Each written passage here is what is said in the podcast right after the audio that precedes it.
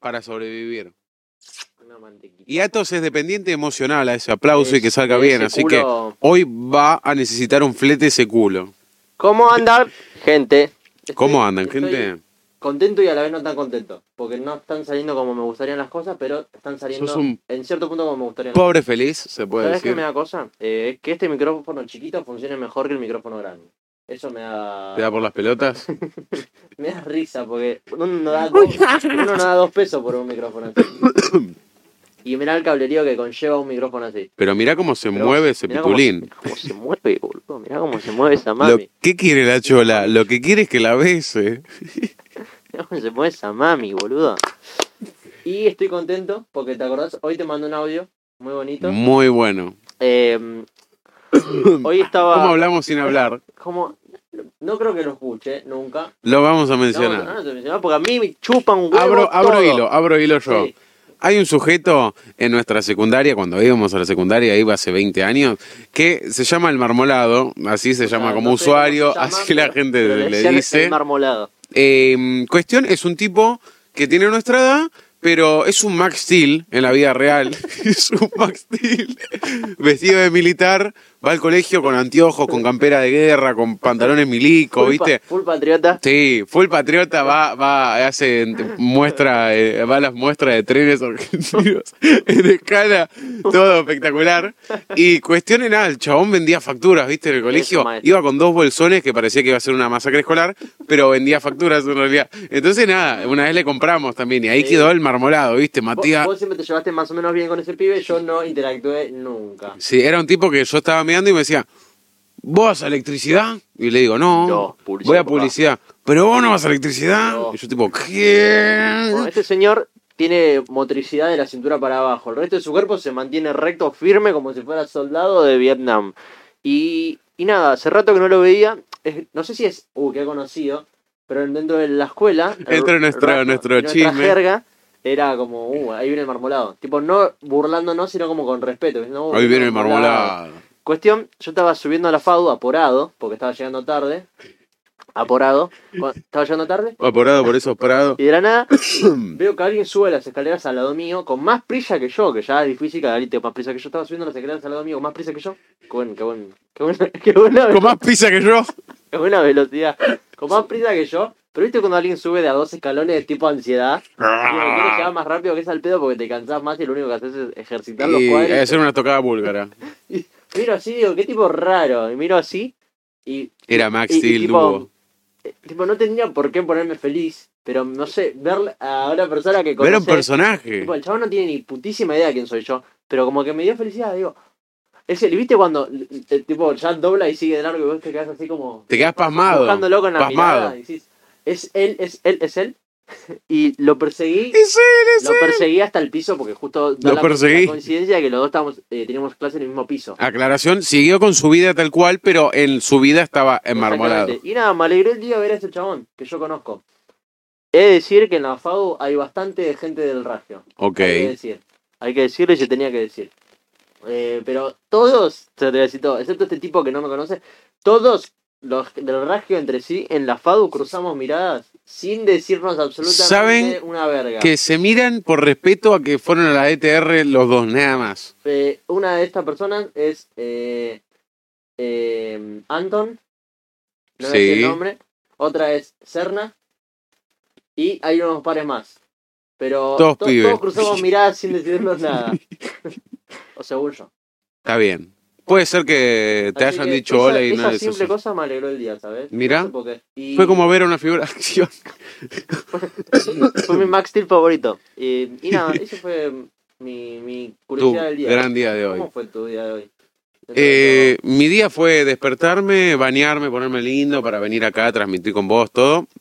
Me estoy recuperando de la muerte que De tuve una- porque de un- una vez por año De se me... COVID, no COVID. Juego a ser inmortal y durante todo el año no tengo ni fiebre, ni, ni, toso, ni tengo moco, Ser ni... inmortal es Claro, es espectacular.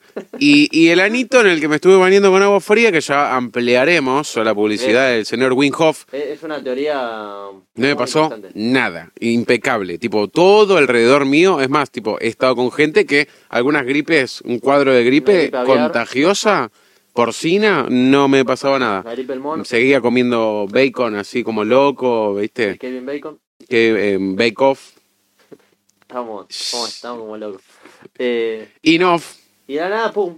Y de la nada, bueno, me, bueno, me dejé de bañar con agua fría, todo, y vino julio. ¿Qué Vino junio que me rompe el Te orto. Eh, en segundo Te año, retrogradaste y no por Mercurio. sí, claro, soy un retrógrado. Y, y bueno, Atos, Atos lo expectó, lo podrá decir. Desde segundo año tengo esto al punto de que en segundo año yo, tipo, tuve tres días de muerte, con fiebre y todo, y que me tenía que quedar en cama y porque tenía que darle una exposición oral a Conti, nuestra profesora de geografía, caí con la cara así. No, no, no, no. Era, Estaba todo degradado, Era- toda la nariz era roja. un tipo de mala muerte. Ayudante de Santa, cagado a palos. Eh, le pasa. A Luca le pasa esto. Está bien durante todo el año.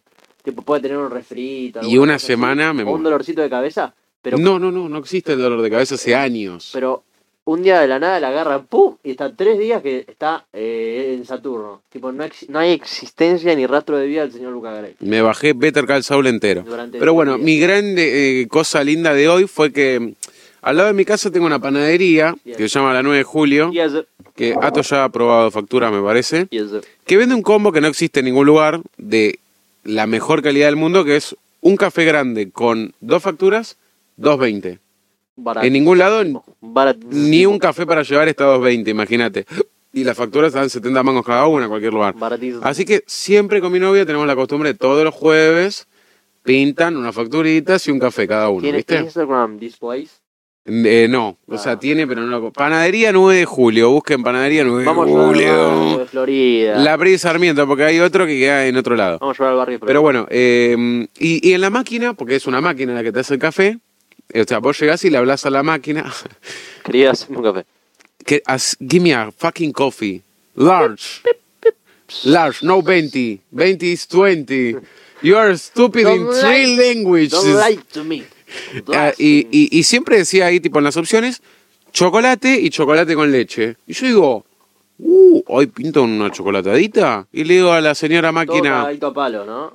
¿qué? Es- Yo todo moribundo, todo- olvídate. Le digo a la señora, discúlpame, ¿tiene cambio de 100?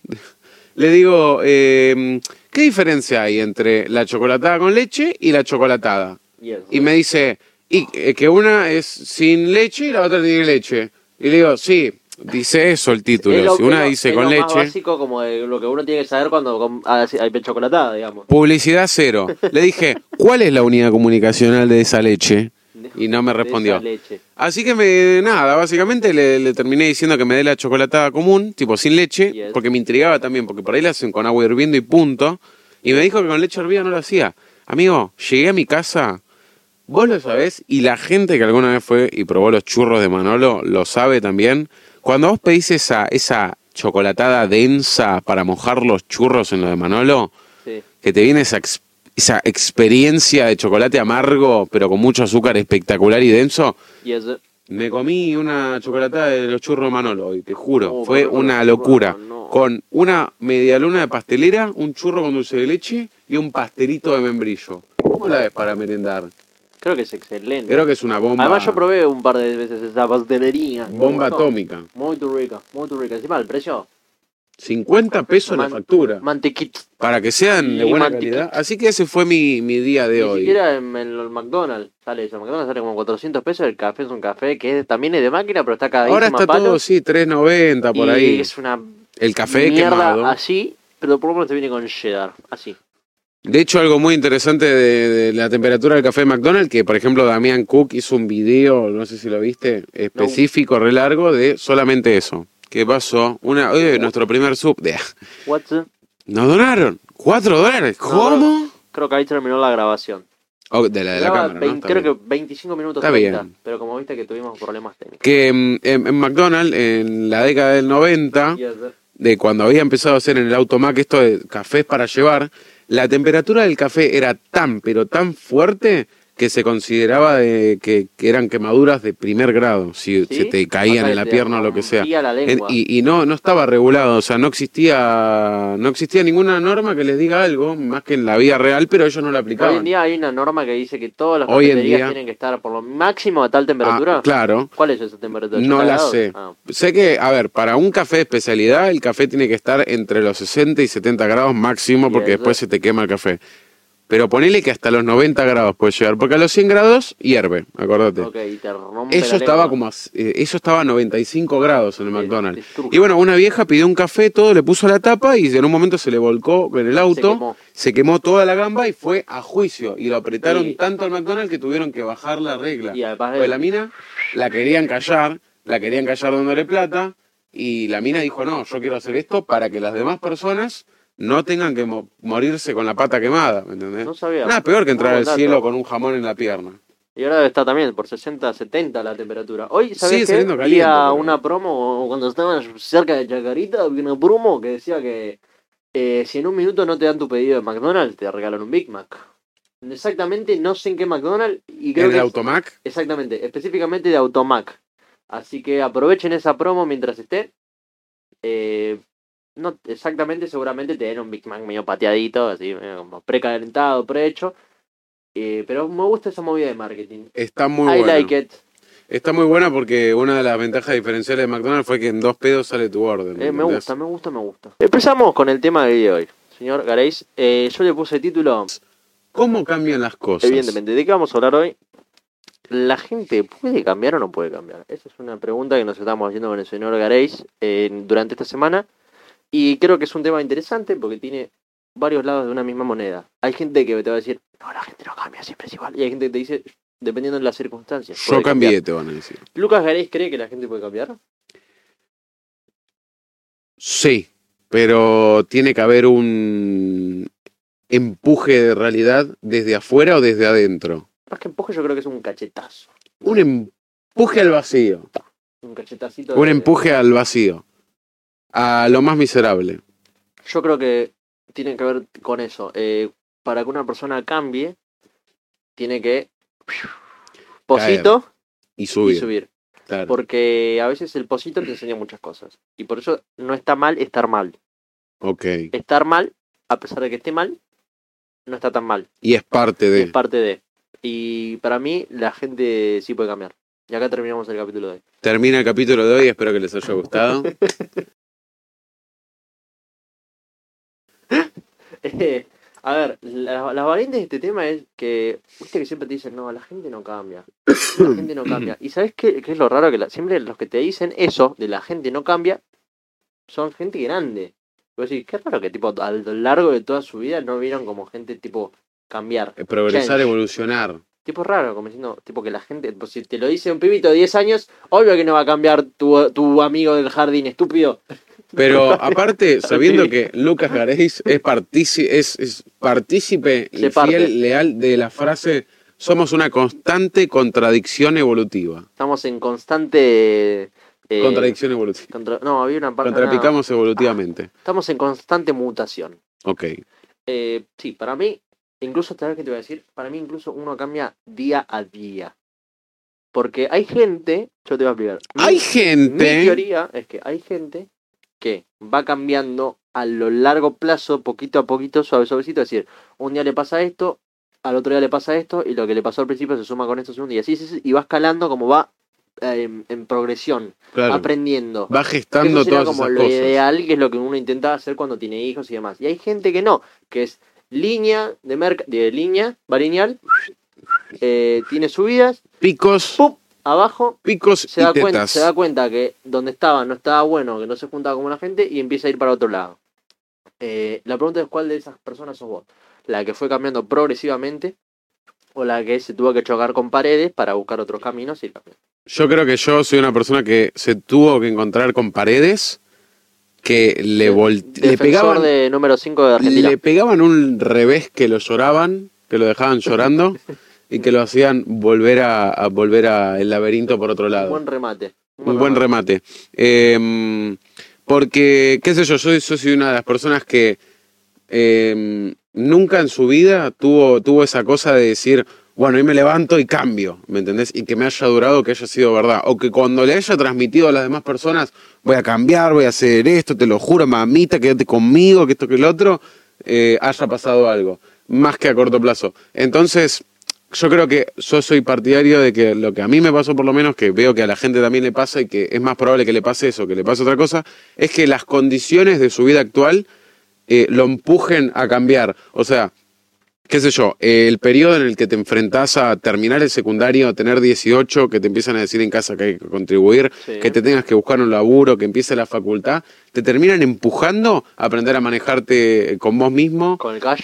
sí, con el cash, con el higiene de uno mismo. Ya no tenés ni a tu viejo diciéndote, flaco, lavate la ropa, Bañate la todos los madre". días y lavate esa cara, hijo de puta. Y cuídate con las comidas. Ya tenés toda la plata para comer, todo el tiempo del mundo para no bañarte y estar ocupado laburando o lo que sea. Te semi-independizas. Te semi-independizás y, y a veces eso te deja tan en bolas independizarte en algunos aspectos que mm, no tenés ni el poder de ordenar tu habitación. No podés ni ordenar tu habitación de lo negado que estás y lo pasa. enfrentado a laborar todos los días, a tener un, un horario para despertarte, para irte a dormir, que te termina forzando a hacer las cosas porque si no, no queda otra. Sí, igual que la frase esta de nunca cambies.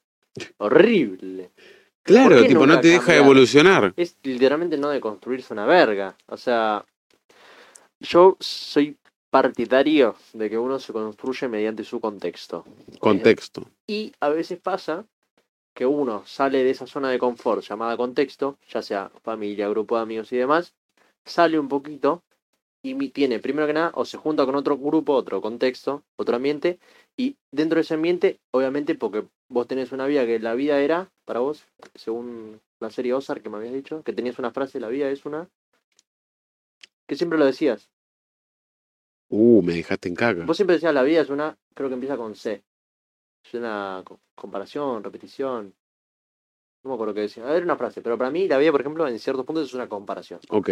Uno tiene que salir de acá para comparar si este lugar está mejor que este lugar, ¿entendés? Y cuando sale de ese lugar, se da cuenta de un montón de cosas, de pros y contras de estar ahí y un montón de cosas, de quién lo, lo extraña, quién lo persigue y demás. Es donde para mí la gente cambia, cuando cambia de contexto. Por eso para mí es re importante esto de salir de tu zona de confort. No es esa típica frase, "Ay, porque si salís de tu zona de confort vas a encontrar la motivación y ser tu propio... No, eso es una verga.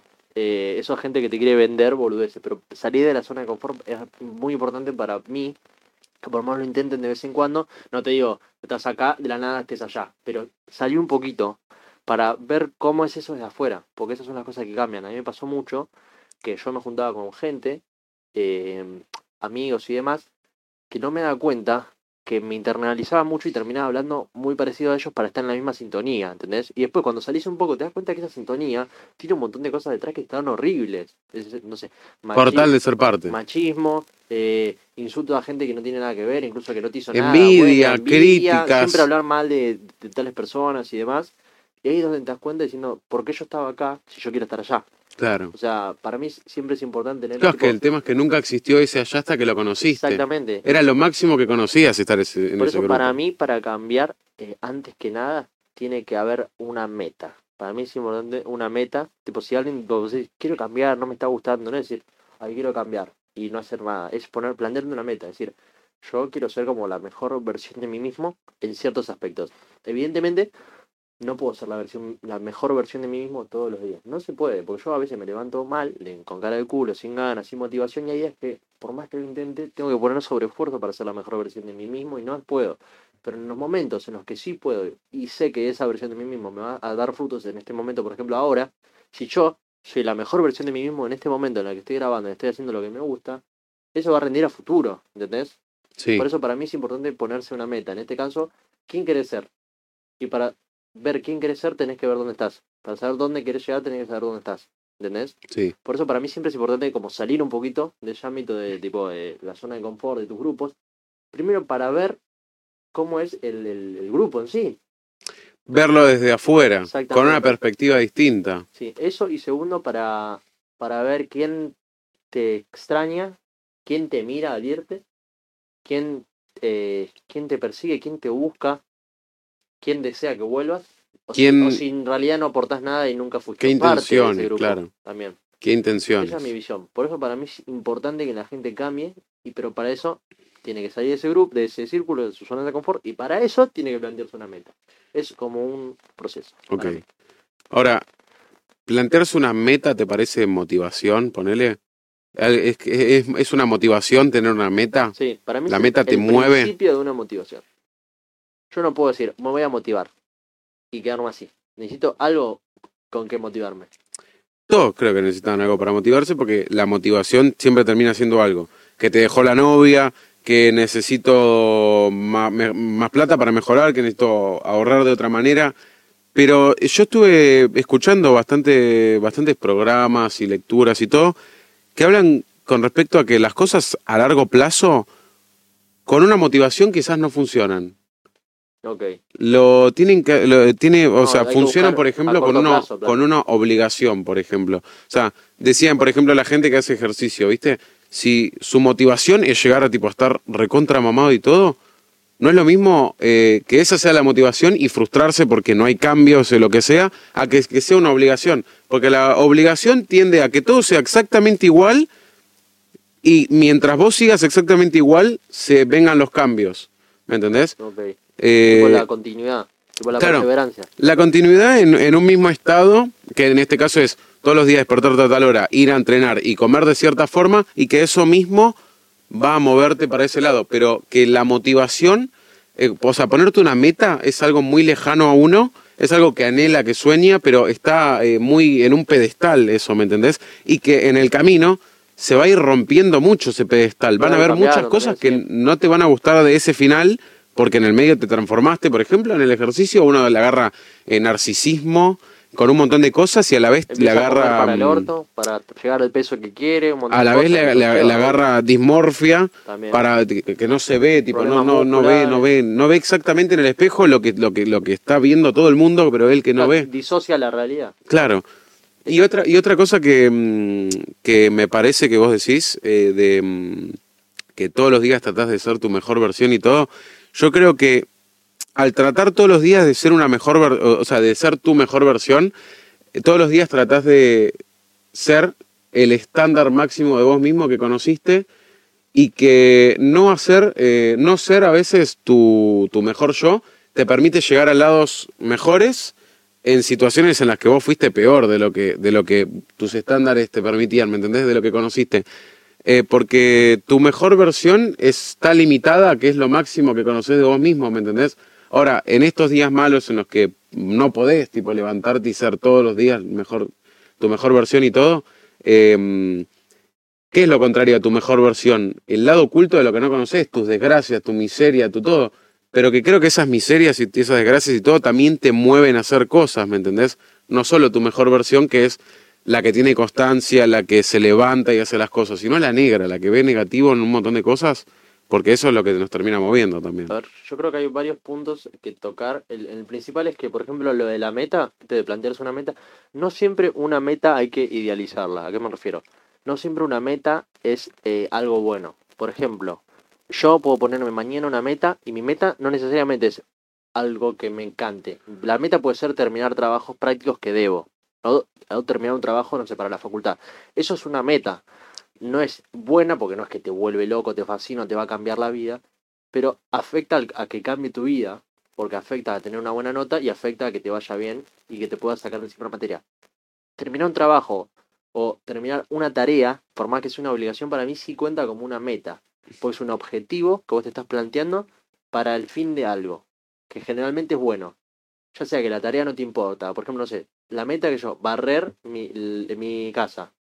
No te encanta, no te vuelve loco, pero es una meta que, primero, ayuda a que no te caigan a pedos y segundo, ayuda a que el lugar donde vos estés conviviendo sea limpio. Y Mm. futuramente ayuda para que tu mente esté limpia, porque recordemos que en este podcast, una buena habitación limpia y ordenada Clean. es una mente limpia y ordenada. Clean your room. Entonces, para mí una meta hay que de- desidealizarla. Es decir, no es siempre algo bueno y siempre tan agradable, pero siempre conlleva algo eh, bueno, ¿entendés? Sí. O sea, no siempre te va a volver loco y generalmente nunca es una meta que, uy, eh, hago esto y ya va a pasar. No, generalmente lleva un proceso. El sentar el culo, hacer las cosas o agarrar Claro. las cosas, es, siempre lleva un proceso Y en lo posible traten de plantearse metas a corto plazo.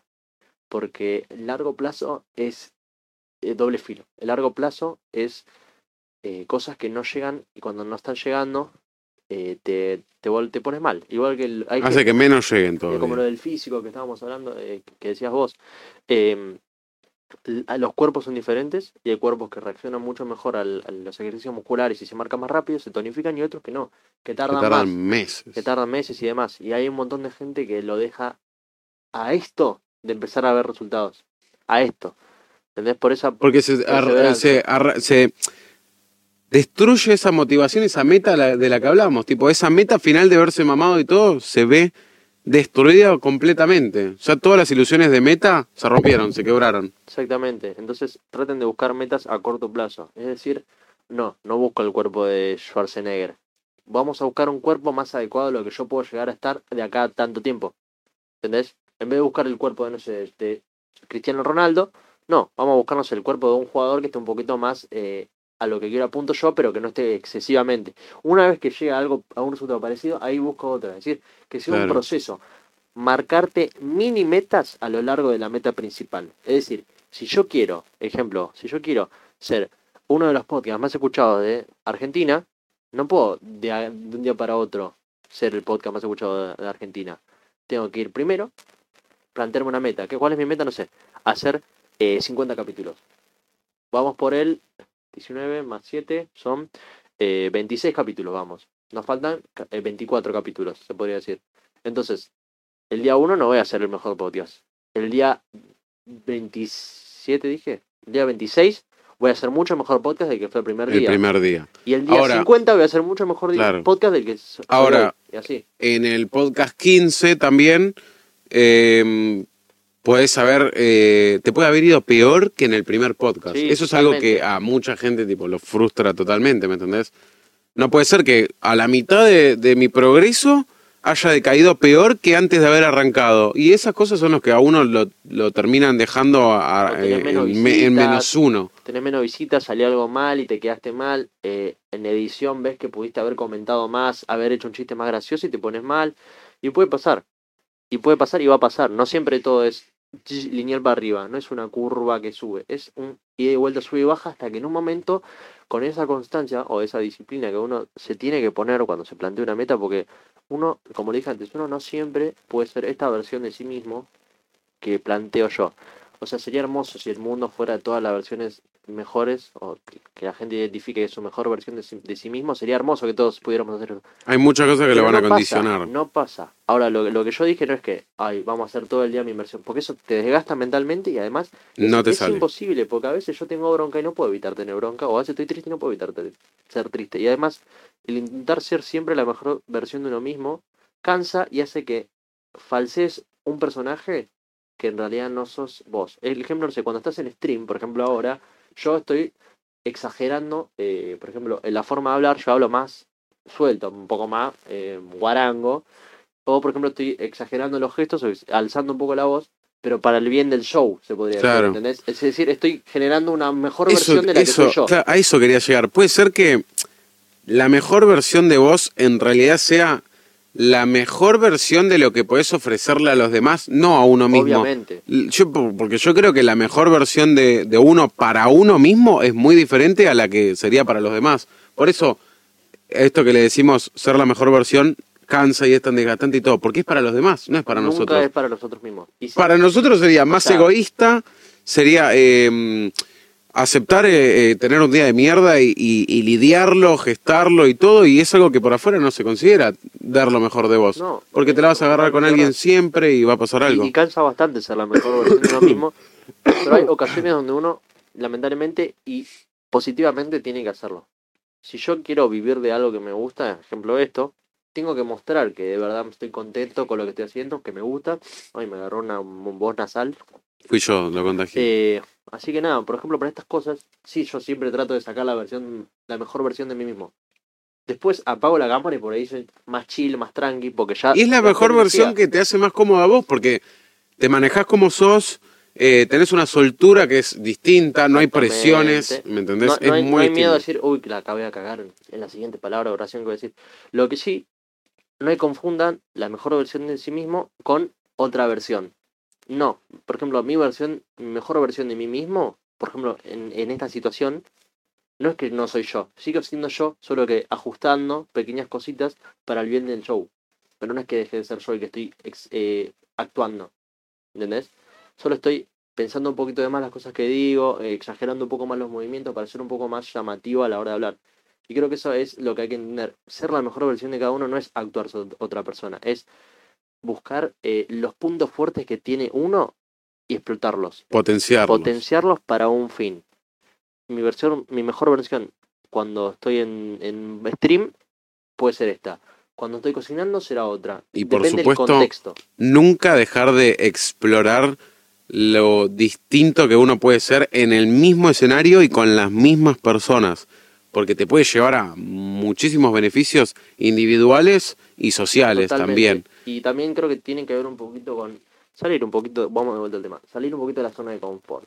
Yo, por ejemplo, eh, yo siempre fui, vos ya me conocí, siempre fui un tipo más práctico, más de guionizado. Como que si me Más sac- matemático que... Si me sacabas un poco de la planificación y del guion, me caía un poco a pedazos. Y el stream me ayudó una banda a la improvisación. A la improvisación de chistes, de cosas. Entonces, eh, salir un poco de tu zona de confort eh, está bueno y vuelvo un poquito a lo mismo. Ayuda al cambio. Así que eh, me parece muy interesante. Y tema cambio, para mí la gente eh, sí puede cambiar, pero es muy importante, además de todos los temas que tocamos recién, lo de la salida de la zona de confort, buscar una meta, buscar ser una buena versión de sí mismo, alejarse un poco de círculos para ver si son círculos tóxicos o envidiosos y demás, creo que también es importante querer cambiar. Porque es como la frase esta que dice, eh, no puedes ayudar a alguien que no quiere ser ayudado. Claro. Es lo mismo, no puedes cambiar si de verdad no buscas cambiar. Hay un montón de gente que lamentablemente cree que está bien como está. Y por ejemplo, perdón que te interrumpa, eh, la gente que mira para atrás, al pasado, no sé, ve un tweet, un comentario de Instagram, y no se da vergüenza a sí misma, o sea, no se da auto cringe diciendo, ay, qué pelotudo que fui, es porque no cambió, generalmente. O al menos que hayas di- dicho un buen comentario. Lo digo en general, uno mira su foto del pasado y se da un poco de vergüenza, o mira Claro. algunos comentarios que decía, o cómo hablaba en el pasado y se da vergüenza, porque eso habla de la transformación y del cambio que tuvo que llevar. Y está, a, pesar de que te dé vergüenza, estás orgulloso en parte de vos mismo por haber cambiado. Claro, de que en ese momento lo que estabas haciendo era lo correcto. En este momento lo que estabas haciendo era lo correcto para la edad que tenías y para el momento en el que estabas pasando y eh, para lo que te pasaba por la cabeza. Porque vos solo sabías lo que te pasaba por la cabeza. Y cómo se movía el mundo en ese momento y ser así chiquito y que cuando te sacabas las fotos cuando tenías 12 años tenías que taparte la mitad de la cara y todo Qué y en ese momento te sentías tipo Estás haciendo uh esta las cosas". foto y en este momento decís Qué la puta madre si me hubiera abierto un poco más por ahí llegaba a más con eh, las chicas eh, a más en, en, no sé en sacar fotos lindas en aprender a sacar fotos o todo porque son cosas que no te interesaban algo que me parece espectacular de salir de la zona de confort en, por ejemplo, el grupo de amigos, es una frase que estuvo rondando bastante todo este tiempo, pero que la he hablado con, por ejemplo, a mi primo, que es con el que filosofamos bastante, el Bibi, El maldito el Bebi, le mandamos un saludo a Bebi, es que siempre te tenés que juntar con personas más inteligentes que vos, Sí, porque son las únicas que te van a enseñar. Ahora, si vos siempre vas a estar en un círculo en el que el más inteligente vas a ser vos, eh, lo único que vas a hacer va a ser nutrir a los demás y y alimentarte. desgastarte vos un a- desgastarte, pero alimentarte de lo bien que le haces a esas personas. Ahora, si estuvieras con personas más inteligentes que vos, aprenderías más. Si estuvieras con personas igual de inteligentes que vos, pasarías el rato, porque sería una charla de intelectuales, en las que eh, el humor es el mismo, renovado y fresco y sarcástico. Es, eh, es muy, enriquecedor renovar el humor y, Claro. y nuevas charlas. Ahora, y se motivaría mutuamente, viste, por el nivel la- laboral, con la pareja, con los amigos, pero alguien más inteligente que vos te va a cagar a pedos, sí. ¿me entendés? O te, va a, o sea, te va a demostrar que no sos tan te, divertido como vos te va a pisar eh, la perspectiva de lo que vos ya tenés construido y elaborado, viste que vos, por ejemplo, sos una persona muy estructurada, muy de guion y todo, te va a pisar esos guiones, te va a contar con sus experiencias las cosas que se vienen y las que él ya pasó que vos estás pasando. eh, y te va a cagar a pedos por algunas cosas, por cómo las lidiaste, que por ahí hasta su edad las pasó de una manera distinta. Y yo creo que juntarse con alguien más inteligente que uno es lo me- bien. es O sabiduría, sea, al es, principio te da un poquito de bronca, pues sí, que hijo de puta. es nutrirse. es una, una envidia sana. Es nutrirse. Y yo creo que hay una de las cosas a las que la gente, o sea, por los que la gente no le gusta estar con gente más inteligente que uno, es porque uno tiene inconscientemente una pequeña frustración de no poder ser. Por ahí no sos nadie, ¿me entendés? En un grupo de amigos en el que predomina el más gracioso, el más popular y el más El inteligente, cacota, de vez en cuando. vos quién carajo sos, ¿me entendés? Porque no sos gracioso, No no, sos inteligente, inteligente. ¿me entendés? Y, y no tenés ningún chisme para contar, o sea, sos una... Sos, un ente. sos un ente. Entonces, yo creo que hay un poco de frustración en salir de tu zona de confort, porque quizás, por más que vos no tengas, o sea, en realidad, socialmente hablando, no tengas eh, ningún elemento para que los demás te valoren a nivel un grupo de amigos o lo que sea, vos inconscientemente sí querés sentirte un poco valorado. ¿Por qué? Tipo, cada vez que yo tiro una data de algo, alguien me la corrige y es una estupidez lo que me corrigen, ¿me entendés? Si yo fui el tipo que trajo el tema a la mesa. Entonces, no sé, yo creo que te cambia, te cambia la, vida. Por eso yo, desde chiquito, cambié porque las condiciones me obligaron a cambiar. O sea, yo mucho tiempo, tipo los fines de semana, me juntarme con mis amigos y todo, cuando era más chico, eh, siempre me tenía que ir con mi mamá a la juntada con las amigas. Y las amigas tenían la edad de mi mamá, tenían treinta y pico de años. Era otro humor, era descubrir que las mujeres se manejaban de otra manera, era descubrir cosas que uno tenía idealizado de las mujeres que jamás vería en una mesa de borrachas y ahí estaban. Y también era, por supuesto, un manejo espectacular en lo que, obviamente, tipo, habían personas también que se me sentaban al lado y me aconsejaban para el resto de mi vida con respecto a las drogas, con respecto a moverse de noche, a los laburos nocturnos. En ese momento era gente más inteligente. Era gente mucho más inteligente. Eh, y ahora se puede decir que a la edad que tengo soy mucho más inteligente que gente grande que la pasó y la sigue pasando porque no puede salir de ahí. Porque yo tuve desde chiquito un consejo que esa persona no tuvo, ni por sus padres ni por otras personas que se sentaron al lado y le dijeron. Entonces, no al final del día, de terminás valiéndote por, mí- por vos mismo cuando te juntás con gente más inteligente. Banco mucho la Juntarse con gente menos inteligente hace que te sientas validado. Que te sientas hasta superior. Sí, pero eso obviamente te alimenta Y- más a corto y plazo. te alimenta el ego al corto plazo, pero a largo plazo eh, No te alimenta- no, te alimenta mentalmente, no- te aporta mucho. Claro. Banco mucho esta teoría, apoyo mucho la teoría. Eh, a mí me pasó, me pasó, eh, y, se nota mucho cuando pasa, me pasó que yo en la primaria, por ejemplo, era, no sé, el más, el más copadito, el más facherito, el más amiguero, el que hacía chistes, que hacía reír. Y hasta la secundaria estás totalmente en caca y te das cuenta que sos un pete y que no estás con tu grupo de amigos y tenés que buscar otra forma de, intentar hacer reír a la gente y a veces te das cuenta que no sos ni más gracioso ni más inteligente como estábamos hablando eh, ni el más nada. Sos un X sos otra persona más que tiene por ahí distintas cositas pero no tiene nada que lo haga como sobresalir. Y a veces buscar ese punto para sobresalir es una repaja.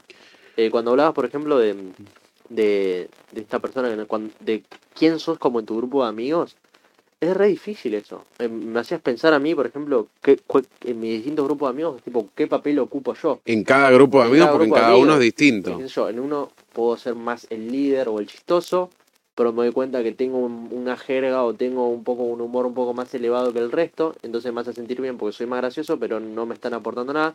En otro por ahí, eh, mi jerga humorística no es tan elevada y, y tengo que pelear por, por hacer reír a los demás, o por ahí Por llegar al nivel al intelectual en el que está la charla, ¿viste? eh, o por ahí no soy el más divertido, no soy el, el mejor compañero, no soy, o soy el que está siempre, o por ahí soy el que equilibra. Claro. Al tener un poquito de cada cosita, por ahí soy el que equilibra la, la balanza entre la, la, que la gente. Como cuando estás con el, el grupo de la personalidad 4 y sacás la personalidad 5 sin querer y se quedan todos así. ¿Qué? Creo que es importante y es un buen ejercicio pensar como qué papel ocupás tipo en tu grupo de amigos también. Me parece un buen ejercicio. Y mm, después pónganlo en los comentarios. ¿Qué papel pensando- ocupan en su grupo de amigos? Claro, ¿qué, qué team son? ¿Sangre o carne? No, eh, claro, ¿qué- ¿quién son y, y ¿Quién cómo llegaron hasta ahí? ¿Y por qué eh, en ese grupo pueden ser así pero en otro no? Yo estaba pensando muchas cosas y una de las que estaba pensando es, claro, que parte de crecer, por ejemplo, algo que veía, ¿no? Que, mm, que siento que ahora si te lo planteo lo vas a ver y vas a decir, tenés razón.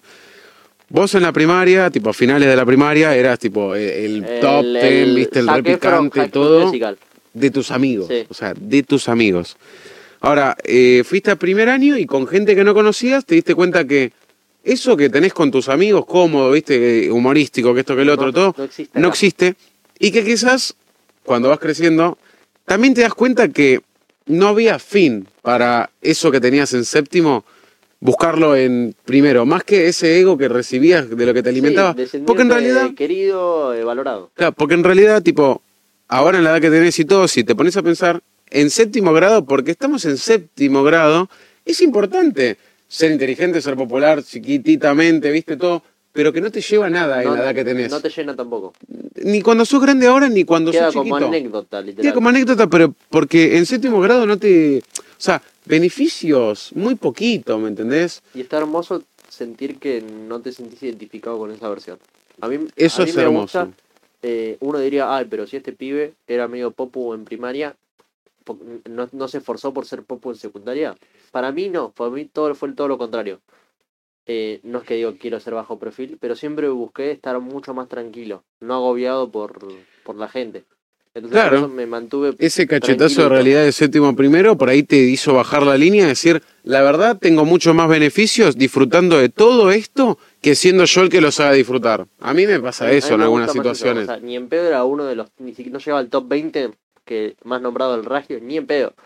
Pero me encantaba. Porque podría estar haciendo la mía y no, no tenía que falsear nada. Claro, A mí, por ejemplo, me, me frustra, por ejemplo, eh, cuando me junto con, con Alejandro, el papá de un amigo, de Manuel, el que vino al podcast, que es un tipo grande, tiene mucha cantidad de años, tiene muchas experiencias vividas y sabe muy exacto, todo lo que sabe lo sabe muy exacto, con lujo de detalles, con lujo de números y con lujo de experiencias vividas. Y a veces, tipo, me siento tan chiquitito con el detalle de lo que puedo conocer, pero a la vez me siento tan orgulloso de haber conocido todo lo que está mencionando para poder sentirme adentro de la conversación y nutrirme, porque, o sea, si vos hablarías con alguien de algo que no sabes y él te está contando y vos no sabes nada, desconoces y no te importa, no recibís nada, no te alimentás de nada. Ahora, teniendo... te- que te den data nueva todo el y habiendo podido abarcar tantos lados, siendo yo tan chiquito con la edad que tengo, me siento muy bien de poder llegar a, a tener una conversación media intelectual con una persona de 60 años, 70 años, ¿Y ¿me te hace, entendés? te hace sentir mucha diferencia cuando encaras una conversación con nadie eh, default de nuestra edad? Default me refiero a alguien que alguien dice es una típico persona de 19 años. A mí lo que me, a mí lo que me pasa con, por ejemplo, la, la gente de mi edad que no conozco, pero que tenés que empezar a mover en el ámbito laboral, en el ámbito de, de gente que te cruces en la calle y todo, es que ya lo tengo tan establecido y me da tan igual y me sale tan bien que soy una persona automática. O sea, automáticamente ya sé, tipo, si somos compañeros nuevos de laburo, cómo hacer, pero ni lo pienso, tipo, me sale. Por ejemplo, teníamos un compañero que había entrado por primera vez y me saludó y yo ya lo vi que escuchaba música, que tenía arito, que se pintaba las uñas, que esto, que el otro. Hiciste un escáner. Y hice un bzzz, cómo se manejaba todo y además tenía olor a porro en la mochila. Entonces dije, listo. O sea, ni lo pensé, no dije, estereotipaste. no dije, no, no lo estereotipicé, pero dije, eh, ¿cómo entro a, a- a este tipo para romper el hielo y que sea cómodo, no solo para hacerlo sentir bien porque es su primer día de laburo, natural. sino que para yo no tener un ente acá, ¿me entendés? O yo tener, estar pensando, y este tipo, que no sé qué, y yo poder ser tal cual soy. Entonces dije, le voy a enseñar tal cual soy, voy a romper el hielo de la misma manera que soy, y cuando termine de romper el hielo voy a volver a mis hábitos de personaje esquizofrénico en la cocina que tiene séptima personalidades y que cuando entran a, la cocina a tirar algo a la basura, está conversando consigo mismo con tres voces, ¿me entendés? Mientras tira un beat. Eh, entonces, tipo, le dije, hay un poco de olorcito a lechuga, ¿eh? Que no sé qué. Uy, amigo, no sé qué. Igual tranqui, no pasa nada, no sé qué. Cualquier cosa, si querés fumar acá a la vuelta, listo, ¿viste? Ya le brindás toda la data y le decís, mira, si venís acá al fondo, podés dejar el celo acá arriba, podés revisar los mensajes cuando venís a tirar algo. Pero en ese ¿me momento entendés? te esforzaste por ser una buena versión de vos mismo. Traté de, de- de otorgarle lo que... La, la mejor versión para encarar esa conversación sin que sea incómoda. Es que yo creo que no fue eh, la mejor versión de mí. Fue la forma más cómoda de hablarme a mí mismo. Porque, o sea, yo me puse en el lugar de decir, yo entro a laburar re nervioso, entra el, coci- el cocinero que la tiene re clara y que es de mi edad. Y adelante están las personas grandes que te dicen todo estrictamente cómo se tiene que hacer. Y necesitas alguien que te Dije, yo siendo él, ¿cómo me encantaría, cómo me encantaría que venga alguien todo relajado, me haga sentir cómodo y que de ahí empiece a poquito a involucrarme en el negocio? Hice eso y yo me sentí como si yo me lo estuviera haciendo a mí mismo, ¿me Y entendés? por cómo te gustaría que te hubieran tratado cuando entraste. Claro, ¿me entendés? Entonces yo puse música y el tipo empezó a reconocer la música, empezó a decir, ese es Tyler, ese es Tyler de que, uy, no sé Yes, qué. Y ahí empezó él, de, de- de- de todo esto que le otorgué, de hacerlo sentir tipo el rey eh, cada O vez sea, que con, entraba un- a la con un cocina. mini esfuerzo tuyo creaste un espacio Arrancó cómodo. él, arrancó él a decirme, no, amigo, porque escuchaste este, porque escuchaste este, no, amigo, no sé qué. Entonces hacía que, o sea, sin pensarlo en doble beneficio, pero cuando yo estaba lavando, si yo prefería que las cosas que él tiene que hacer de una manera, las haga de otra porque a mí me quedaba más cómodo, en una conversación casual en la que terminaba de hablar del artista, le decía, che, ¿me puedes separar los platos acá, las cucharas dentro de la bacha y las tazas acá? Y él, sí, amigo, ¿cómo no? Empezó a hacerlo, Y empezó a hacerlo. ¿Me entendés? Y charlaba y al final fue no fue la versión de la mejor versión de mí, fue la forma más cómoda de coexistir con otra persona siendo yo mismo. Para mí fue... un- Sin miedo al mí- éxito. Para mí igual conllevó un mini esfuerzo tratando de hacer una versión cómoda de vos, tanto para vos como para él. Es que no te pasa que cuando cuando mm, vos sos como muy buen anfitrión y todo, te sale tu gran anfitrión de adentro, pero no tenés que forzar a, No, no, ni a salir no, ni a ser otro anfitrión como dicen las reglas que Es que tienes un para mí- anfitrión. sos vos cómodo. mí hay que- habría que cambiar la palabra forzar por configurar. Subir pequeñas cositas para, para un buen fin. Es decir, que tener un momento agradable. No es falsear mi versión para, para caerle bien. No. Es eh, subir un poquito unas cositas, unas, unos, unas configuraciones como Aparte, amabilidad, claro. buena onda, no sé qué, para hacer un momento mejor, más tranquilo, Claro, más esta- estas configuraciones me parece algo interesante con el tema de cambiar las cosas No y es todo. forzar, sino configurar. es que te hace que después de, de hacer, de configurar estas cosas y de sacar, viste que uno tiene su yo, eh, su yo que Yo da con consejos, familia, yo con consejos, su yo amiguero, yo su yo, tímido. em, anfitrión y bueno, todos esos. Hace que al sacar todos esos no existe una presión a tu yo individual entero, armado como sos, Atos Gael, que diga, uy, si por ahí quedo como un boludo, uy, si por ahí tipo me paso de vivo, uy, si por ahí me boludea, uy, si por ahí, viste, me, me corta Claro. cabida. Hace que no existan ese tipo de cosas. Y ya ahí tenés un punto de evolución en el que sacaste todos tus configurados yo mismos, los graduaste a un punto en el que a vos te quedaba cómodo y pudiste otorgar lo mejor para tener la experiencia más cómoda y tranquila y a la otra persona transmitir lo mismo, que ya no existe ninguna presión en el ambiente, ¿me entendés? Cuando hablas con alguien de tu edad, cuando hablas con alguien con el que querés eh, ser más o querés que te reciba, que te acepte, ¿no te pasa que hay gente que lo ves y tipo, sin haber hablado decís, uh, quiero que este tipo sea Che, mi amigo. mi amigo, quiero hablar con él, quiero que me tire data, se lo ve muy suelto, muy a fresco, te boludo. creas, te creas un mini monólogo en tu cabeza, un mini plan Claro. para chocar y en con realidad, claro, estas pequeñas configuraciones hacen que no exista nada de eso. Y a veces, Evolucionás. la- las primeras veces que lo haces, eh, a ver cómo lo puedo explicar. Las primeras veces que lo haces, tenés que configurarlo manualmente. Obvio. Una vez que lo configuras manualmente y te sale bien, tiki, guardar, y la próxima ya lo haces en automático. Claro. La próxima ya sabes cómo interactuar. Y eso es muy bueno.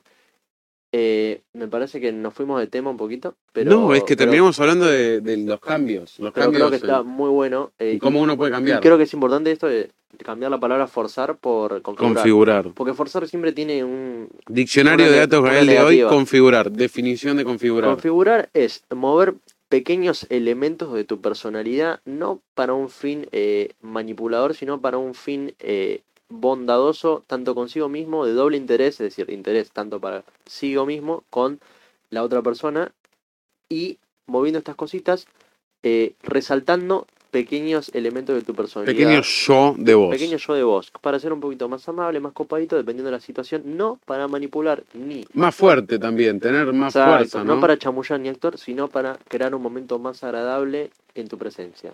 y que todo fluya, porque yo creo que cuando vos, o sea, yo- a mí algo que me encanta hacer y que me siento muy orgulloso de poder hacerlo es hacer que la otra persona fluya. Ah, o sea, sí. tener la herramienta para que la otra persona huele, Crear el escenario ideal para que la otra persona la otra persona huele, entonces está en un estado eh, de, de soltura en la que se hace muy agradable tirarle muchas ¿No, ¿No te cosas. parece un, un hermoso piropo que te digan que con vos se pueden soltar o se sientan cómodos? Sí, pero creo que en la vida real, tipo, las personas te dicen eso de otra manera, tipo, como están tristes, y vos los aconsejás, ay, gracias, que me resulté, No, no, no. me redescargué. Yo, por ejemplo, en mi sección de la chaplanta, eh, tengo la suerte de que la gente, todas las personas que yo invité, me elogiaron eh, mi interacción con ellos, de que logré hacer que el ambiente sea una, un lugar cómodo y que sientan que no haya ni micrófono ni cámara. Cuando uno hace así, panea un toque y ve un cuatro, en este caso cuatro Sí, cámaras. ahora me acabo de poner, el- me olvidé un rato que estaba la luz ahí, las cámaras. Sí, sí, sí, sí. Una, dos, tres, cuatro cámaras, dos luces, dos micrófonos, una computadora, una pantalla, una locura. pero, pero cuando vuelve a pañar, Mirá cómo nos soltamos. Pero, y es re lindo, por lo menos para mí es, es re lindo el sentir que estás haciendo las cosas de una forma que hace sentir cómodo a los demás.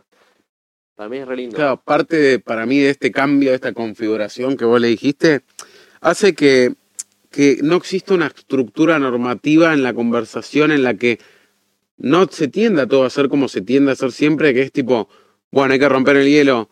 Eh, uh, ¿qué música te gusta? Uh, ¿cómo te gusta Tipo, esto? El, la- Tipo, el chat de foul. Como que, claro, ya me di cuenta que hay, hay una manera de entrar en las personas y de soltarlas y todo, que puede haber una conversación no tan, eh, no tan personal, o sea, tan de, mm, de preguntas personales, ¿viste? Por dónde vivís, que esto, que el otro, sino un, te estás llenando de data, de, de- cosas tipo muy Data interesantes, dura. por meramente haber estado escuchando un tema y tener la soltura de cuando te dijo, ¿escuchás Mac Miller?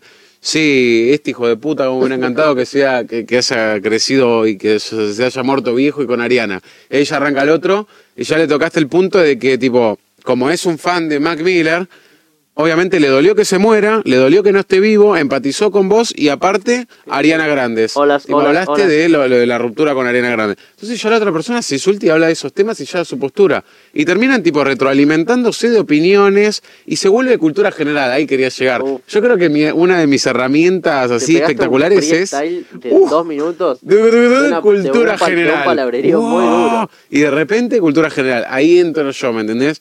Y ahí ya te pones a brindar Cultura general me información. parece eh, que es totalmente necesario saber para, para tener herramientas para una conversación. Pero aparte, claro, bueno, una de las cosas de- de- para crecer eh, eh, es eso que te digo, tipo, de chiquita estás tan concentrado en sacarte la foto así eh, y que todos te digan, uh, amigo, vino ahí.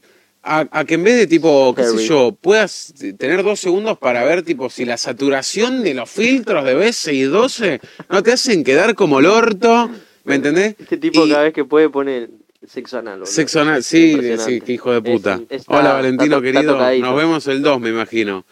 Eh, y que tipo te hayas preocupado por, por algo, que te, por, por algo, que, que te hayan llevado a que tipo en algún momento de tu vida tipo entiendas algo de fotografía, ¿me entendés? Como para que si le mostrás algo a alguien y la otra persona mínimo. con cultura general te diga algo, vos no te quedes así. interesante ¿Cómo? Eh, muy buen freestyle que te tiraste y me gusta el tema cultura general, creo que es muy necesario para afrontar conversaciones y la improvisación. Igual me parece que por más que uno no tenga cultura general, tiene que siempre estar abierto a tener cultura general para, esto digo, juntarse Para gente- generar la cultura general y de generar... Juntarse con gente inteligente para que te dé más datitos sobre esa cultura Es inteligente. que es eso, ¿me entendés? O sea, yo estoy en una conversación, ¿no? Ponele, El 2. Se obvio se rompe la pero me hago la boliviana. Ay, te haces la hace boliviana. La bolivianita. Se hace la Yo ¿Qué te quiere la chola? Quiere que la bese. Que, o sea, ponele, ¿no? Yo estoy, yo estoy conversando y de repente tipo mencionan algo de una película. Sí. ¿Viste? Ay, ¿viste esta nueva de Netflix que no sé qué? Eh, eh, esta que se llama Corre, no sé si la viste. La de la mina, la, la que están todas las American Horror Story, la vieja que están todas las American Horror Story, que tiene una nena. Bueno, cuestión que, qué sé yo, eh, hablé con nueve personas enumeradas de esa película. esa. No, no, que tipo hablamos y Ah. dije, no, vi Ron, uh, yo la vi el año pasado, uh, esto, el otro. Y con todas me di cuenta que la conversación, porque son personas NPC que ven Netflix y que ven la película, tiende a llegar al mismo lado. Uh, me encantó el final. Uh, estuvo re bueno esto. Y la verdad, la mina, no sé qué, alta loca. No se puede hablar de más nada. Porque con ninguna de las nueve personas se puede hablar de más nada. Ahora, en un momento yo tiro algo medio que de cultura general. Digo, me encantó que el personaje de la mina, de la nena discapacitada, haya estado tan curtida que en un punto te puedan demostrar como algo tan simple como que apretar con un soldador eh, varios segundos en, un punto en el vidrio haga que se sobrecaliente el vidrio y vos teniendo un buche de agua, cuando lo escupas, se rompan los cristales y se tire todo el piso. Le tirás esa data a la otra persona y para la otra persona fue una sola escena. ¿Me entendés? Fue algo, uh, X, bien ahí. claro. Eh, Mini espías 3, qué sé yo, bien ahí, hicieron alta cosa. Pero vos si lo tirás de una manera, tipo, me encantó que, te- vos lo sabías. que en la vida real, no sé qué, que de repente le hiciste analizar tres veces más por dentro de su cabeza Una esa escena. sí. Y ahí ya podés arrancar a hablar de cualquier otra cosa como, eh, ¿será tan fácil en la vida real robar así? Y ahí hablas así. ¿Y, y por qué, tipo, uno no, no es tan simple, tipo, ponerse una remera y meterle Claro, una piña? métodos para romper Y ahí cosas. ya arrancás. Y no solo rompiste el vidrio, sino que rompiste el hielo con, otra un- persona. con un- y eso yo no sé si tiene que ver con cultura general, tiene que ver con observación, para mí. Es observar un poquito más allá de lo, de lo general. Enfocarse un poquito más. Claro, es que vos fíjate que mi punto de conexión fue la cultura general, que fue una película de Netflix que toda la gente de mi edad la ve. Cultura general, en teoría. Entretenimiento, películas. Si no la viste, te la recomiendo. Cultura general. Y de ahí me desplacé a otro A lado. otro lado. A otro Claro. tema de conversación. ¿Me entendés? El tema puente. ¿Qué sé yo? Cultura general con muchas personas. Y estás hablando de los Peaky Blinders, pum, te vas a otra cosa de Te vas repente. a la mafia A de que- 1980. Claro, que los jeans eh, tienen el bolsillo chiquito porque en la época de antes se guardaba el reloj de mano. O datitos de cine como que los puchos que fuman no son de... Claro, y de repente tipo te llevas a tipo, alguna vez fumaste una Claro. cosa con la O banda de de y te purifica los pulmones y es por ahí, ¿me entendés, O- Rey? Otro tema que quería tocar, que me pareció muy interesante, eh, es la gente que todos, dame like en TikTok por esto que voy a decir, pero todos en nuestro grupo, o por lo menos en Instagram, tenemos una o más personas que han puesto muy seguramente eh, mensajes al estilo tipo me di cuenta de la gente que me rodea, que tengo alrededor y siento que ya no me voy a juntar más porque Creo me que ya sé de mal, quién estamos hablando. Ya, cambié o que pone mensajes al estilo de me he dado cuenta de cosas que suceden alrededor y creo que no están bien o mensajes del estilo de voy a cambiar porque descubrí, me di cuenta, entendí Para algo más de algo más barrial también. Corto cabida, los giles ni cabida, ya se van a dar con los golpes de la vida. Es la típica, La boludo, la típica. típica. Tienen que esparcir que, que- son mejores que los demás. Tienen que, que exponer que cambiaron y en realidad no lo hacen porque alguien que cambió no necesita exponer nada de que Yo cambió. creo que yo creo que una de las cosas además de ser guachines que hace Totalmente que, guachines. que, mm, que hagan esas cosas es para hacerlas real. Yo creo que tipo Para largarlo, por lo menos eh, contextualizarlo. Yo, ponele, no soy un humano, ¿viste? Y salgo de la tierra y analizo a este flor de hijo Lucas de Garay puta. no es un humano. Lucas, de- Lucas eh, eh, dejó de ser terrícola por un rato. Y analizo a este flor de hijo de puta y en lo que, en lo que la humanidad concierne, eh, tuvo un desencuentro con un amigo y salió de ser amigo.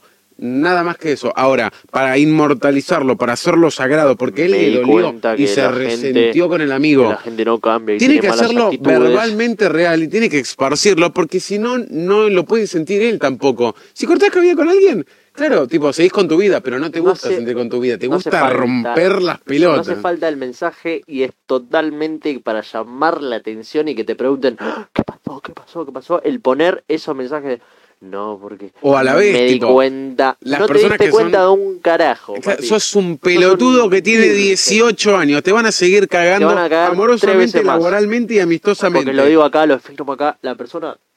Ah, vos nasal. La persona que puso ese mensaje no cambió. Porque quien cambia, otra vez vos a nasal, quien cambia no requiere de exponer que cambió. No necesita demostrar que Y aparte cambió. la persona que se vuelve una víbora, que ahora va a estar con dos dedos de frente y con ojos en la espalda, es la persona que está analizando tanto todo que se vuelve la causante de que de nuevo pase eso con otra persona. Una persona que cambia oculta sus tragedias y muestra sus virtudes. Pero no te muestra ni te explica qué es lo que pasó que cambió. Esa No superación no de libro Mariano Puto. esa gente, eh, y lo paja de esa gente, ¿sabes qué pasa?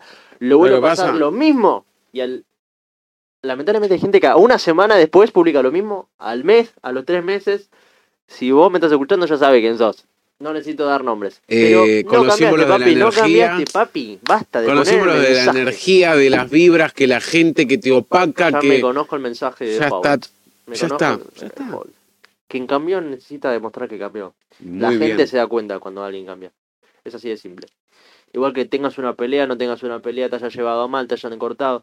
No necesitas dar lástima, ni tampoco necesitas exponer eh, tus problemas a los demás. Primero porque la verdad, te pido perdón, pero a los demás le chupa bastante un huevo tus problemas. Y segundo, demuestra, eh, a ver, no quiero decir lo poco maduro que sos, demuestra lo fácil de querer demostrarle a la gente que cambiaste para ser un poco más atractivo barra llamativo La- en cierto punto. claro, Porque se, no se podés ve, demostrarlo naturalmente. se ve muy fuerte que tenés un complejo en el que necesitas alimentarte un poquito eh, de estas cosas para que tu ego se sienta en armonía. Totalmente. Eh, y aparte, tipo, es una tragedia también, no, ponele, ¿no? Contexto. Tengo un amigo que se la pasa subiendo hasta pelotudeces. Por supuesto que me voy a analizar dos segundos, tipo, che, y yo cómo me estoy comportando con esta persona, y qué le, uh, mal ahí lo habrán recagado. Y después, tipo, le pasa lo mismo conmigo, porque, tipo, tuvo un una diferencia de plata en la que eh, a mí no me pareció la gran cosa, 200 pesos, porque laboralmente hablando, No, uno evoluciona no y si el otro no labura, ponele, no evoluciona. Y a la otra persona le pegó como el orto. Y en vez de venir a hablar las cosas, eso es otra cosa, eso es otra cosa. Ah. Las personas que publican, o sea, las personas que publican en las historias todo este resentimiento de Quiere mierda, llamar la atención de los que no pudieron hablar. y que, y que aparte, claro, esas personas nunca tuvieron una conversación con la persona que tuvieron el problema y le dijeron, bueno, mira, se abrieron sentimentalmente, ¿viste? No se abrieron. Y nunca le pudieron decir lo que le pasaba. Y tampoco recibieron del otro, es un hijo de puta, no sé qué. Y tampoco uno le dijo, ¿sabes qué? Corto cabida con vos, que te vaya bien en la vida, chau. Es la- Porque es la trampa de oso. en el Es Instagram, la tuvieron que trampa de hacerlo en oso. Instagram.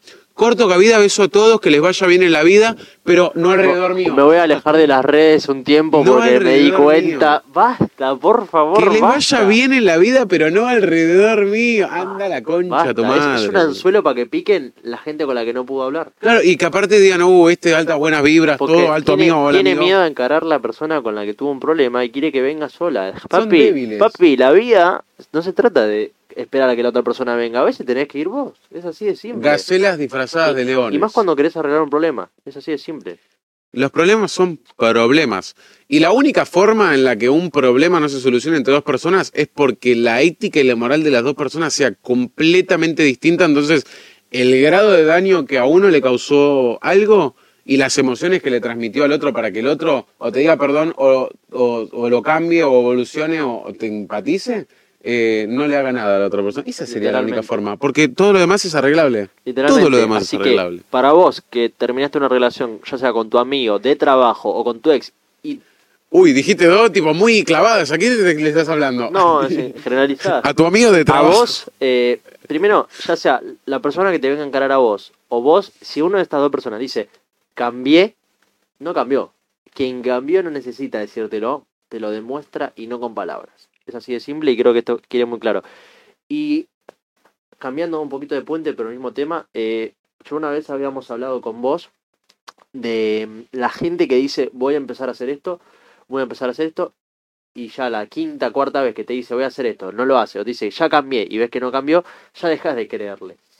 Y una vez habíamos hablado con vos, me acuerdo, que habría que cambiar la frase de ojalá que puedas, por ejemplo, no sé, vos me decís mañana, no sé, voy a intentar meterme al gym, no sé qué, y va dos días y no sé qué, y la segunda vez me decís voy a intentar ir al gym de vuelta. Y yo te digo, ojalá que puedas, ya ese ojalá, la segunda vez ya va con una eh, un pensamiento Bien ahí, amigo. mala energía como diciendo, bueno, ya sé que no vas a poder, pero qué sé yo, ojalá que pueda. ¿Entendés? Una vez, te- no sé si te acordás, que lo habíamos hablado. Sí, sí, sí, obvio. No, porque pasa con, con todas las cosas que, que uno termine diciéndole a las demás personas. Porque yo creo que de uno mismo, lo único que le está, o sea, lo único que lo hace transmitírselo a la otra persona, a que quiera hacer ese cambio, esa nueva diferencia, lo que sea, es em, la adrenalina de que lo está por hacer.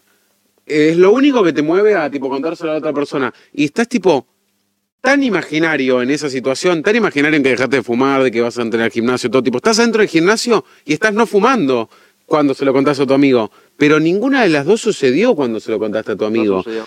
Entonces, yo creo que, claro, ahí viene el tema de la motivación y todo. Hay personas que me...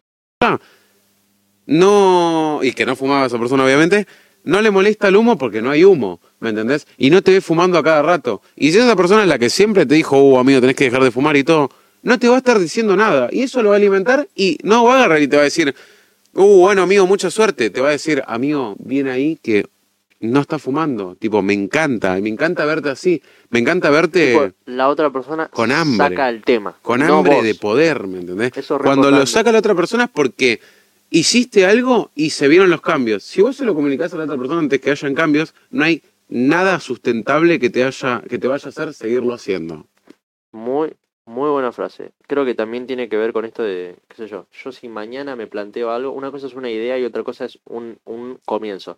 Yo te digo, estoy pensando en, en empezar el gimnasio, ahí es donde vas a decir, uh, amigo, me parece una buena idea, no sé qué, pero ya no, no tenés que ver con, ojalá puedas o no sé qué. Tipo, qué buena idea, mandale. Pero yo cuando te digo, mañana comienzo el gimnasio, la primera vez me vas a dar mucha buena onda. Ya la segunda vez, cuando ves que ya no, no lo estoy haciendo, ya vas a dejar de apoyarme. Claro, Con la tiene que ver palabra con sí, el manejo Con de la- Con la comunicación. mentalidad no. Así que para mí, cuando empezás algo, trata de no hablarlo mucho, porque a veces, lamentablemente, uno se automufa a sí mismo.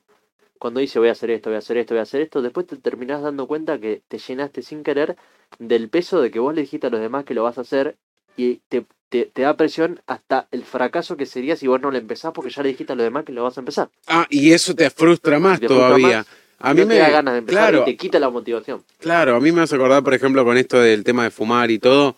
eh, era como un, viste, ya le contás a tu pareja, a tu mamá, a tus amigos, y, y de repente estás tipo en el pasillo con otro pucho y ese pucho está cargado de mierda porque lo estás fumando y estás diciendo, uy, la puta madre, otra vez vuelvo a arrancar. y cuando vez voy a decepcionar. y esa persona a la que le, le- le venía diciendo eh, todas las semanas, uh, hace una semana no fumo, uh, hace dos semanas, cuando me pregunte, pues yo no le dije nada, ¿qué hago? O le miento, que no es lo que hay que hacer, o le digo, uh, ya volví de nuevo. Y la otra persona, uy, la puta madre, ya volviste, amigo. Es una cagada. Algo que me parece muy interesante también es que la gente necesita darle una explicación fuera de sí a todo con respecto a la motivación y a los proyectos y todo. Que por ejemplo algo que existe mucho en mi familia y en la familia de mis amigos, de gente grande ya, porque esto tiene que ver con gente grande, Sí.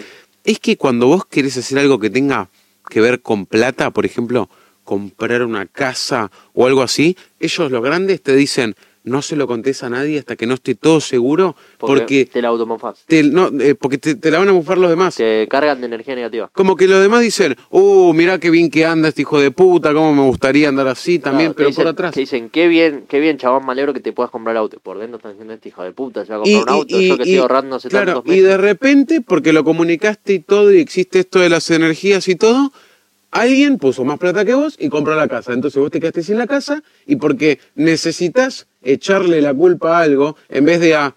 Y la verdad dormí porque tipo las cosas se dieron de que el chabón este convenció a la mina eh, publicitariamente hablando y yo no. No, tenés que decir, no comunico más nada porque me remufan y porque las malas vibras y que, y que no voy a hacer nada, voy a jugar de callado hasta que se haga real. Sí, tipo, uno tiene que echarle la culpa a todo menos a que las cosas no salen como uno. Entonces, le vas a terminar echando la culpa al gimnasio eh, porque un día no abre, porque no me gusta esto, porque me siento mal, porque el a tu ambiente... familia porque te, algo te va mal. encontrando cosas negras en el Sí, camino para no echarte la culpa a vos. Porque vos Buscas el que, piedritas donde no la hay. Vos fuiste el que se alejó de esos amigos, el que quiso dejar de fumar, el que fue al Sí, gimnasio. totalmente. es así, me Así parece. que, si vas a empezar un proyectito nuevo con alguien o vos solo, eh, contáselo si querés a tu círculo más cercano, cercanito, cercanito, que sabes que de verdad te apoyan y te quieren y te van a dar eh, buenas vibras, pero no lo andes eh, promulgando por todos lados, porque lamentablemente, eh, si vos crees en las energías o no crees en las energías, te llenas de una mufa. Te llenas de una mufa y las cosas no salen como a vos te gustaría por ya sea por la envidia, ya sea porque trastabillan las cosas, empieza a haber fallos y demás, o porque perdés la Y motivación. si no crees en las energías y todo, igualmente no lo andes difundiendo por ahí, porque de todas maneras hay una probabilidad muy grande de que tampoco salgan las cosas, porque a nosotros nos salen, no nos salen más las cosas que de las que nos salen, entonces le vas a echar la culpa a todo lo demás que haya sido causante de que no hayan salido las cosas bien. Por ejemplo, eh, creo que esto una vez, creo que lo habíamos eh, hablado, en un capítulo, no sé cuál, lo de que al principio que le empezamos a decir a varias personas, vamos a empezar un podcast, vamos a hacer un podcast, muchos te dicen, ay, qué bien, qué bien. Por dentro, nadie, mucha A nadie le interesa. interesaba ni nos tenía fe tampoco. Ni nos Eh, iban a ver, que nos nos dijeron ver. que nos iban a ver y todo. No, que pasarme el canal, que los re voy a ver. Tenemos la misma persona de siempre, pero sabemos que es reconexión. Ahí va, reconexión exitosa. Cuando se ponga en verde, vuelvo a seguir hablando. Amarillo, Ahí verde. está, se puso en verde. Y volvemos a la normalidad. Te decía que acá a veces tenemos semanas donde se publican cosas, no se publican cosas, a veces más, a veces menos, a veces semanas donde se graban dos capítulos en una semana porque estamos remotivados, a veces una semana donde lamentablemente no se publica por X o por X razón, eh, y eso también es difícil mantener la motivación de algo, porque lamentablemente no es tan fácil como diciendo, ay, subo un podcast, mañana tengo mil visitas. No pasa así. Porque vos tenés que engatusar a la gente, y hoy en día que es todo contenido rápido, rápido, rápido, tenés que engatusar a la gente para que se quede escuchando un contenido largo, pero eh, muy filosofado y productivo. Eh, Como el capítulo de hoy, me así parece. que ¿eh? la motivación no es que no hay ustedes porque andan remotivados, lo dicen. Tenemos nuestras semanas, tenemos nuestros días, tenemos nuestros momentos. La motivación, como el control y el miedo, me parece a mí que es una ilusión. Que la podés usar para llegar a muy buenos lugares, que le podés echar la culpa, pero que verdaderamente somos humanos, somos cuerpos que se mueven y que no existe nada más allá que la propia voluntad. No existe una motivación, una superación, una meta más allá que tus propios movimientos del cuerpo. Todo lo demás eh, es una ilusión. Si te querés aferrar del miedo para que te empuje al lado contrario y tengas éxito, para que labures bajo presión y te vaya mejor, genial.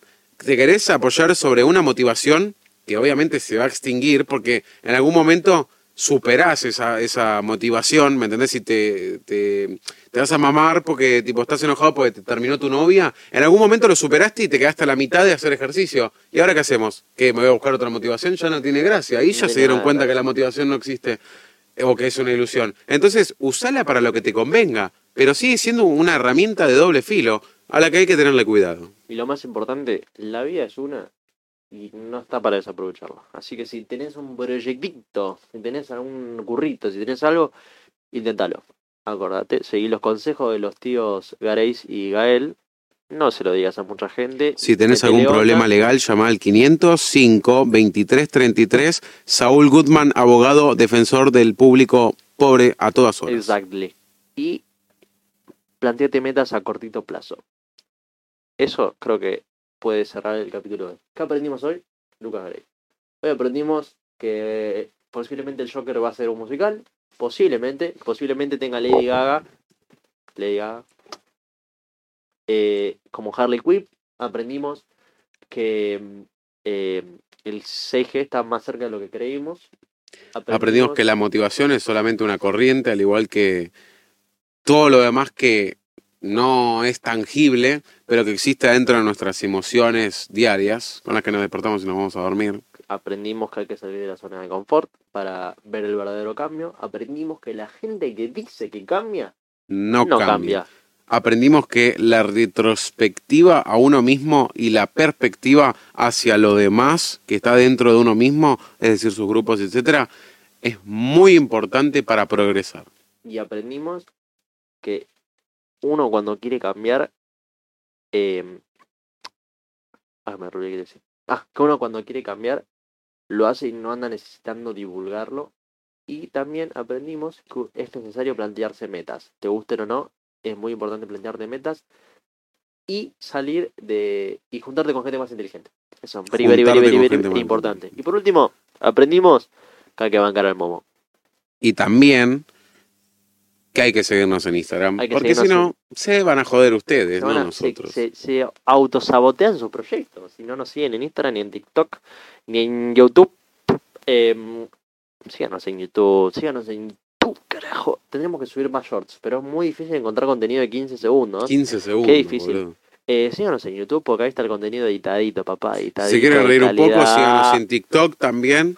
Eh, hay videos de reflexión. Así que nos pueden seguir en todas las redes. Y en Spotify solamente para escucharnos. Si no quieren ver a un gordo hijo de remil puta hablando con una estatua Con y con, y con Timothy Chamalet. Así que y muy Así importante para. Valen, sexo anal. Sexo anal, Hoy gente. aprendimos sexo anal. Eh, aquí terminamos el capítulo de hoy. Que le Nos vaya muy vemos bien. el miércoles que... El jueves que viene. Jueves que viene, especial jueves. La próxima. Adiós, Adiós, adiós.